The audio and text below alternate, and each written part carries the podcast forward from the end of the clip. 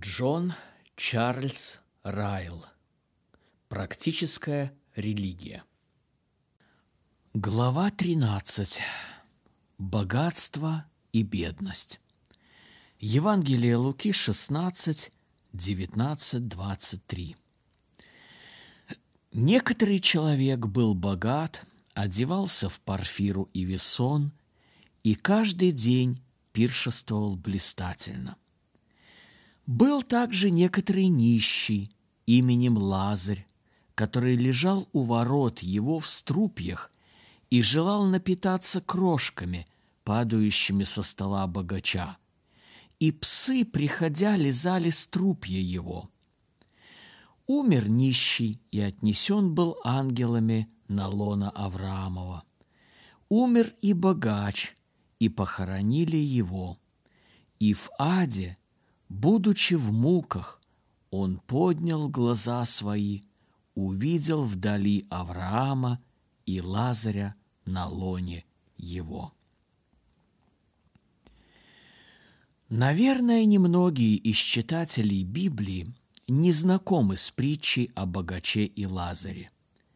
Это один из тех отрывков Писания, которые производят неизгладимое впечатление на наш разум.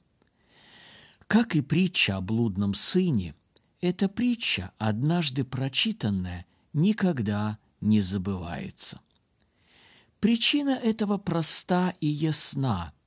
Вся притча – это весьма ярко написанная картина. События, как они разворачиваются, увлекают наши чувства с непреодолимой силой. Из читателей мы превращаемся в зрителей – мы являемся свидетелями описываемых событий. Пир у богача, Парфира, Весон, ворота, лежащий у них нищий, язвы, собаки, крошки, две смерти, похороны богача, служение ангелов, лона Авраамова, ужас оказавшегося в аде богача, огонь, пропасть, безнадежные угрызения совести. Все это встает перед нашими глазами отчетливой картиной и отпечатывается в нашем сознании. Это совершенство языка. Это достижение знаменитого стандарта красноречия «лучше всех говорит тот, кто умеет превратить ухо в глаз». Но при всем этом любоваться совершенной композицией этой притчи – это одно, а принимать духовные уроки, которые она содержит – это нечто совсем другое. Глаз интеллекта часто может созерцать красоты, в то время как сердце продолжает спать и не видит ничего. Путешествие пилигрима – с огромным интересом прочитали тысячи людей, для которых стремление к небесному городу – это безумие. Тысячи людей знают притчу, которая находится перед нами сегодня, слово в слово, но они никогда не размышляют над тем, как она относится к их жизни. Их совесть глуха к крику, который должен звучать в их ушах, когда они читают ее. «Ты – этот человек!» Их сердце никогда не обращается к Богу с серьезным вопросом «Господи, не мой ли это портрет? Господи, не я ли это?» Сегодня я приглашаю моих читателей – рассмотреть главные истины, которым эта притча имеет целью научить нас. Я намеренно опускаю все ее части, кроме той, которая находится в заголовке этого раздела. Пусть же Святой Дух расположит наш дух к учению, а наше сердце к пониманию и произведет неприходящее действие на нашу душу. Прежде всего, давайте обратим внимание на то, как различны обстоятельства жизни, которые Бог устанавливает для разных людей. Господь Иисус начинает притчу, говоря нам о богаче и о нищем. Он не говорит ни слова похвалы в пользу бедности или богатства.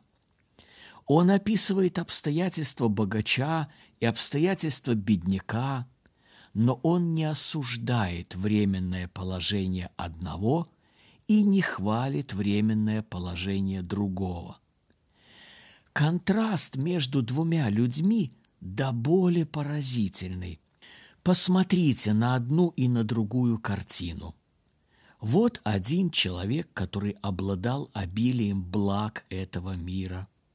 Он одевался в парфиру и весон и каждый день пиршествовал блистательно. Луки 16, 19. Вот другой, который не имел буквально ничего. Это нищий, без друзей, больной, полуживой. Он лежал у ворот его в струпьях и желал напитаться крошками. Луки 16, 20, 21. Они оба дети Адама. Оба пришли в этот мир из одного и того же праха и принадлежат к одному роду. Оба живут в одной стране и являются подданными одного правительства. Тем не менее, как различаются их обстоятельства? Но нам следует быть осторожными и не стараться извлекать из этой притчи уроки, которых она не содержит. Богачи не всегда плохие люди и не всегда идут в ад. Бедняки не всегда хорошие люди и не всегда попадают на небеса. Мы не должны бросаться в крайности и предполагать, что быть богатым – это грех мы не должны выносить из этой притчи представление, что в описанной здесь разнице положений присутствует некое зло, и что Бог намеревался сделать всех людей равными. В словах нашего Господа Иисуса Христа нет ничего, чем можно было бы подтвердить такое заключение.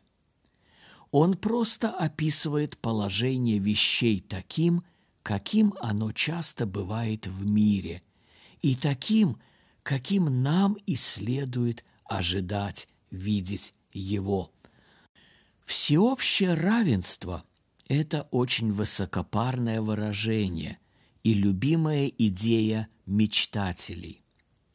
Многие люди в каждом веке приводили общество в хаос, возбуждая бедных против богатых – и проповедуя учение, что все люди должны быть равными. Но до тех пор, пока мир существует при нынешнем порядке вещей, это всеобщее равенство недостижимо. Те, которые выступают против огромного неравенства человеческих судеб, несомненно, никогда не будут испытывать недостатка в своих слушателях – но пока человеческая сущность остается прежней, этому неравенству воспрепятствовать невозможно.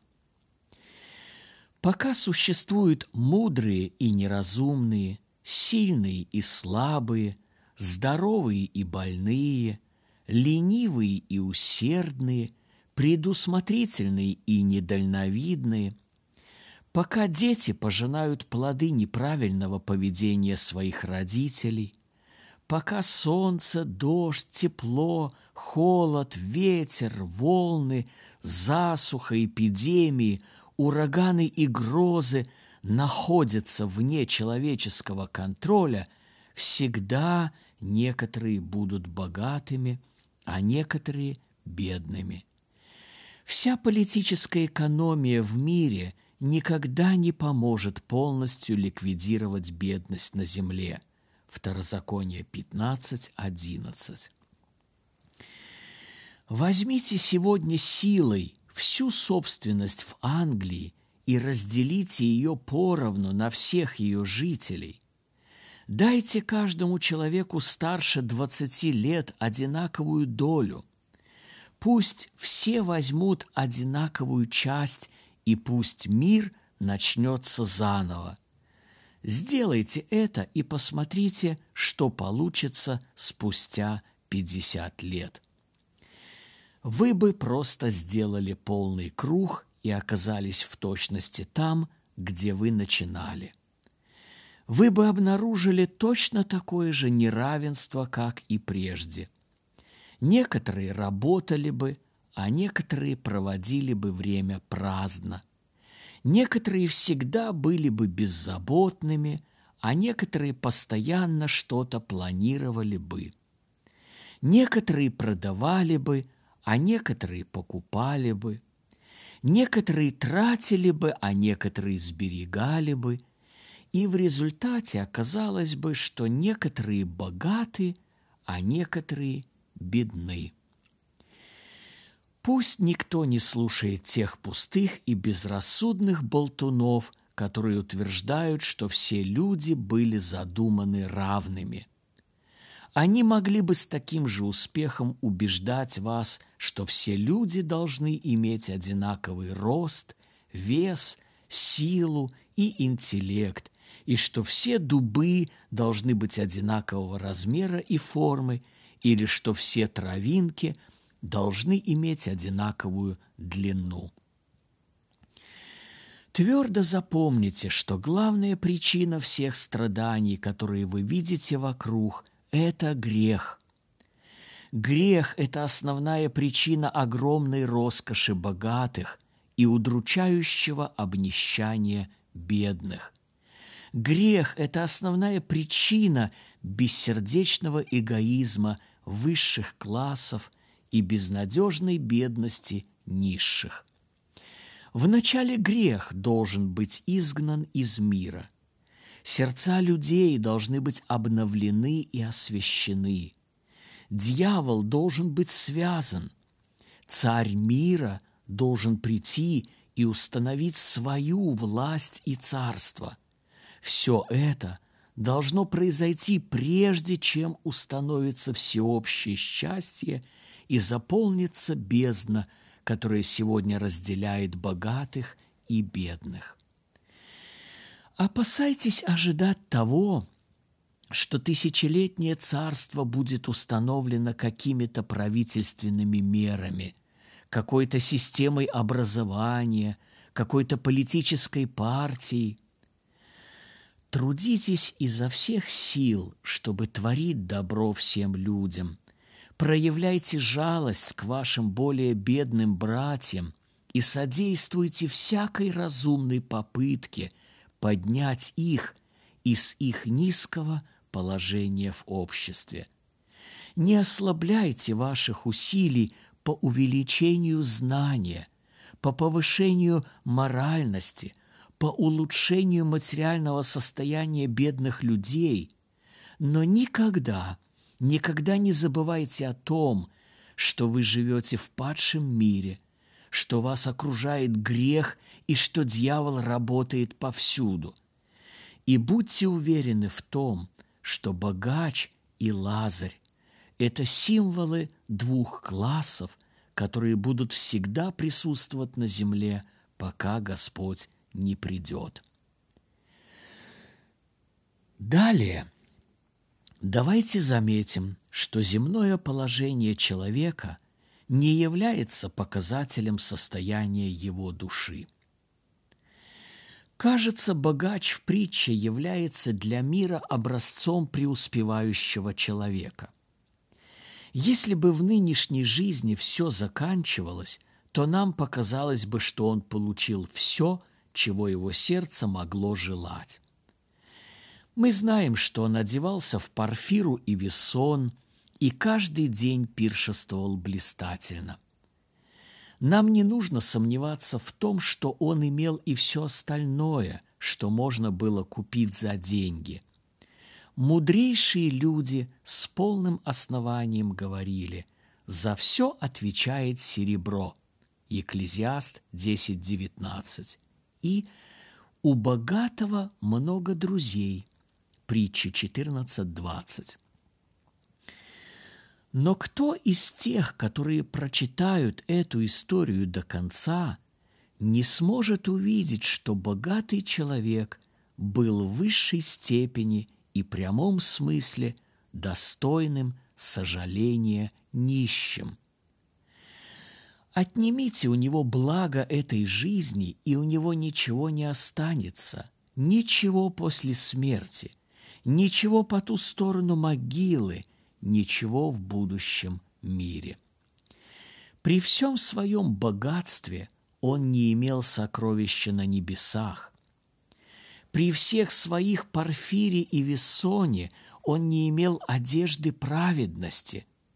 При всех своих товарищах он не имел друга и защитника с большой буквы. При всех своих блистательных пиршествах он никогда не вкусил хлеба жизни.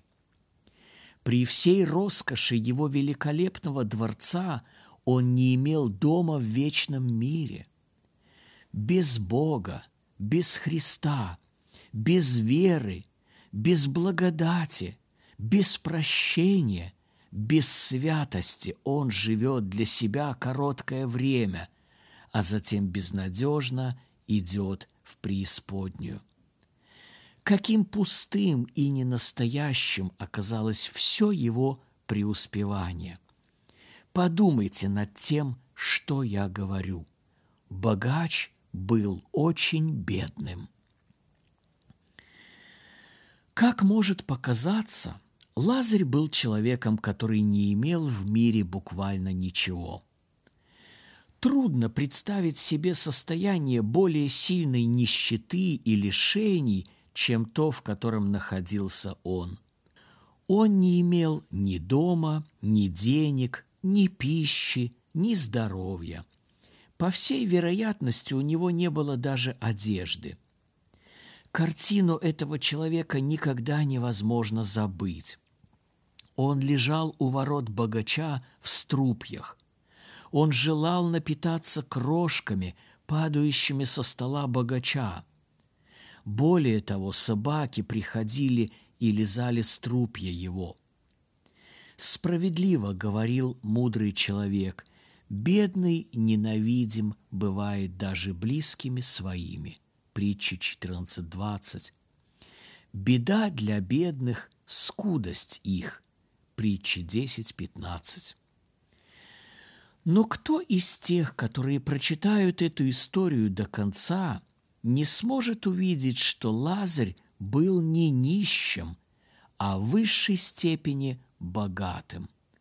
Он был детем Божьим. Он был наследником славы. Он обладал нетленным богатством и праведностью – его имя было записано в книге жизни. Место для него было приготовлено на небесах. У него была самая лучшая одежда – праведность Спасителя. У него были лучшие друзья, сам Бог был его уделом. У него была самая лучшая пища. Это была такая пища, которой мир не знал. И что самое лучшее, все эти блага он имел навеки. Они поддерживали его при жизни, они не оставили его в час смерти, они пошли с ним по ту сторону могилы, они были его владением в вечности. Несомненно, с этой точки зрения мы можем по праву говорить не нищий Лазарь, а богатый Лазарь. Мы будем правильно поступать, если станем оценивать всех людей по Божьему стандарту. Оценивать их не по сумме их дохода, а по состоянию их душ. Когда Господь Бог смотрит с небес и видит сынов человеческих, Он не обращает внимания на многие вещи, которые высоко ценит мир. Он не смотрит на деньги – земельные владения или титулы людей. Он смотрит только на состояние их душ и в соответствии с этим подводит итог. О, если бы вы стремились поступать так же! О, если бы вы ценили благодать выше титулов или интеллекта, или золота. Часто, слишком часто о человеке задается следующий вопрос – сколько он стоит? Хорошо было бы всем нам помнить, что каждый человек остается заслуживающим жалости нищим до тех пор, пока он не обогатится верой и желанием к Богу. Иакова 2.5 Каким бы странным это ни показалось некоторым, на Божьих весах все деньги мира не имеют никакого веса по сравнению с благодатью. Как бы непривычно это ни звучало, я считаю, что обращенный нищий является гораздо более важной и почетной персоной в Божьих глазах, чем необращенный царь. Один может сверкнуть на мгновение, как бабочка в лучах солнца, и встретить восхищение несведущего мира, но концом его будет вечная тьма и страдания. Другой может ползать по миру, как раздавленный червяк, и быть презираемым каждым, кто его увидит, но его концом будет славное воскресение – и благословенная вечность со Христом. О нем Господь говорит «Знаю твою нищету, впрочем, ты богат». Откровение 2.9. Царь Ахав был правителем над десятью коленами Израиля. Авдий был всего лишь слугой в его доме – тем не менее, кто может сомневаться относительно того, кто из них был более ценным в глазах Божьих – слуга или царь? Ридли и Латимер были лишены всех своих титулов, брошены в тюрьму как злоумышленники и, наконец, сожжены у столба. Боннер и Гардинер их преследователи были возвышены до самой высокой ступени церковного величия, получали большие прибыли и умерли в своих постелях, оставленные в покое. Однако кто может иметь сомнения относительно того, какая из двух групп была на стороне Господа? Бакстер, знаменитый богослов, преследовался с дикой злобой и был приговорен к длительному заключению в результате весьма несправедливого процесса. Джеффрис, главный судья, который приговорил его, был человеком с дурной репутацией, не имевший ни морали, ни религии. Бакстера отправили в тюрьму, а Джеффрис был увенчан почестями. Но кто может сомневаться относительно того, кто из них двух был добрым человеком, главный судья или автор книги «Покой святого»? Мы можем быть полностью уверены в том, что богатство и земное величие не являются верными признаками Божьей благосклонности – Напротив, очень часто они становятся ловушкой и препятствием для человеческой души. Они заставляют его любить мир и забывать Бога. Что говорит Соломон? Не заботься о том, чтобы нажить богатство. Притча 23.4.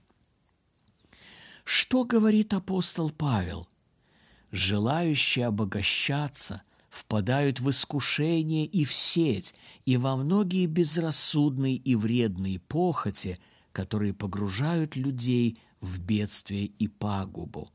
1 Тимофею 6.9 Мы можем быть в равной степени уверенными в том, что бедность и испытания не являются верным доказательством Божьего гнева они часто оказываются замаскированными благословениями.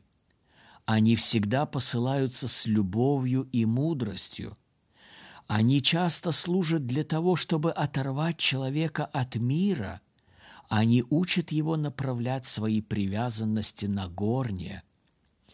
Они часто указывают грешнику на его собственное сердце. Они часто делают святого богатым на добрые дела. Что говорит Иов? Блажен человек, которого вразумляет Бог, и потому наказание Вседержителева не отвергай. Иова 5.17. Что говорит апостол Павел? Господь кого любит, того наказывает. Евреям 12.6. Один из величайших секретов счастья в этой жизни – это обладание терпеливым, довольным духом. Старайтесь ежедневно осознавать ту истину, что эта жизнь не место получения наград. Время воздаяния и вознаграждения еще впереди. Помните слова мудрого человека. Если ты увидишь, в какой области притеснение бедному и нарушение суда и правды, то не удивляйся этому, потому что над высоким наблюдает высший, а над ними еще высший. Екклезиаст 5.7. Да, день суда еще грядет. Этот день поставит все на свои места. Наконец станет заметна огромная разница между служащим Богу и неслужащим Ему. Малахия 3.18. Наконец, детей Лазаря и детей богача можно будет увидеть в истинном свете, и каждый получит согласно своим делам. Далее, давайте обратим внимание на то, что все классы людей одинаково заканчивают жизнь могилой. Как мы читаем в притче, богач умер, и Лазарь также умер. Какими бы разными и разделенными они ни были в своей жизни, им обоим пришлось в конце концов испить одну и ту же чашу. Они оба отправились в дом, предназначенный для всех живущих. Оба отправились в место, где встречаются богатые и бедные – они были взяты из праха и в прах возвратились. Бытие 3, 19. Таков удел всех людей. Он будет и нашим, если только Христос не придет раньше во славе. После всех наших проектов, задумок, планов, исследований, после всех наших изобретений и открытий – остается один враг, которого мы не в силах ни победить, ни обезоружить. Этот враг – смерть. Глава пятая в книге «Бытие», в которой упоминаются долгие годы жизни Мафусала и остальных людей, которые жили перед потопом, завершает простой рассказ о каждом из них тремя выразительными словами «И он умер.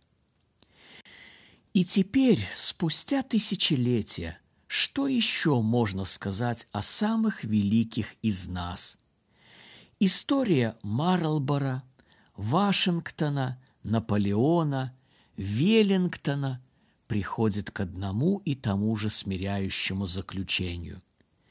Конец каждого человека после всего великого, что он свершил, именно таков он умер. Смерть – это сильнейший уравнитель. Она не щадит никого, она не ожидает никого и не церемонится ни с кем. Она не станет медлить и ожидать, пока вы подготовитесь. Ей невозможно преградить доступ рвами с водой, дверями, перегородками и засовами – Англичанин хвастается тем, что его дом – это его крепость, но при всем его хвастовстве он не может не впустить смерть.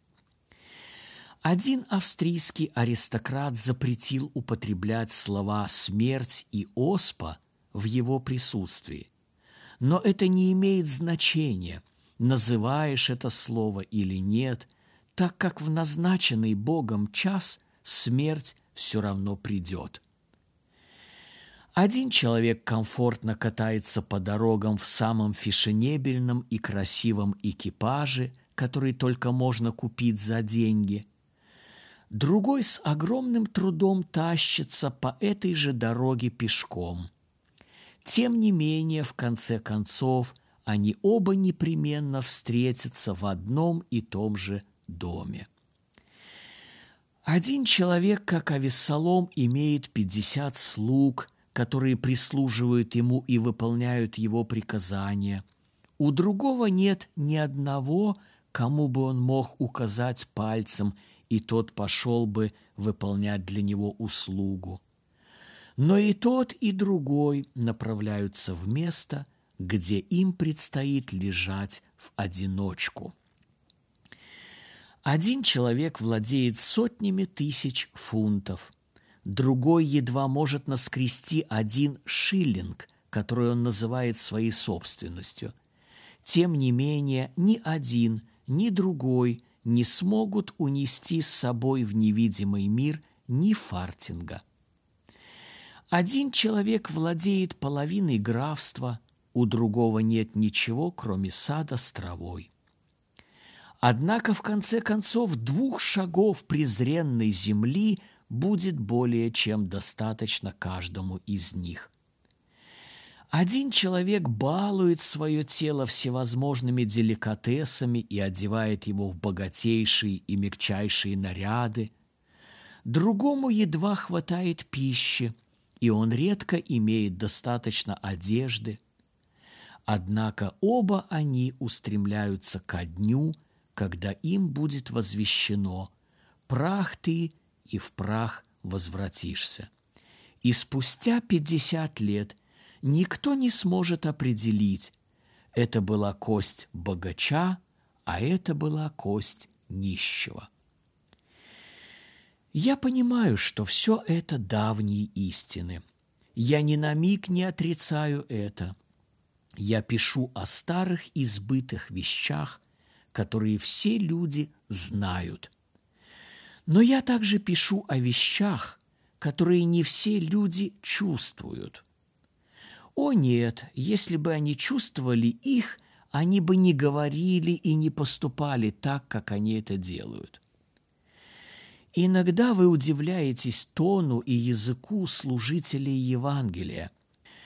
Вы недоумеваете, почему мы настаиваем на вашем немедленном решении. Вы считаете нас крайними и неумеренными в наших взглядах, потому что мы настойчиво призываем вас соединиться со Христом, не оставлять ничего неопределенным, быть уверенным, что вы рождены свыше и готовы к небесам. Вы слышите, но не одобряете. Вы уходите и говорите друг другу, этот человек говорит хорошие вещи, но он заходит слишком далеко – но разве вы не видите, что реальность смерти постоянно запрещает нам употреблять другой язык? Мы видим, как она постепенно прореживает наши общины. Мы не досчитываемся в наших собраниях то одного, то другого.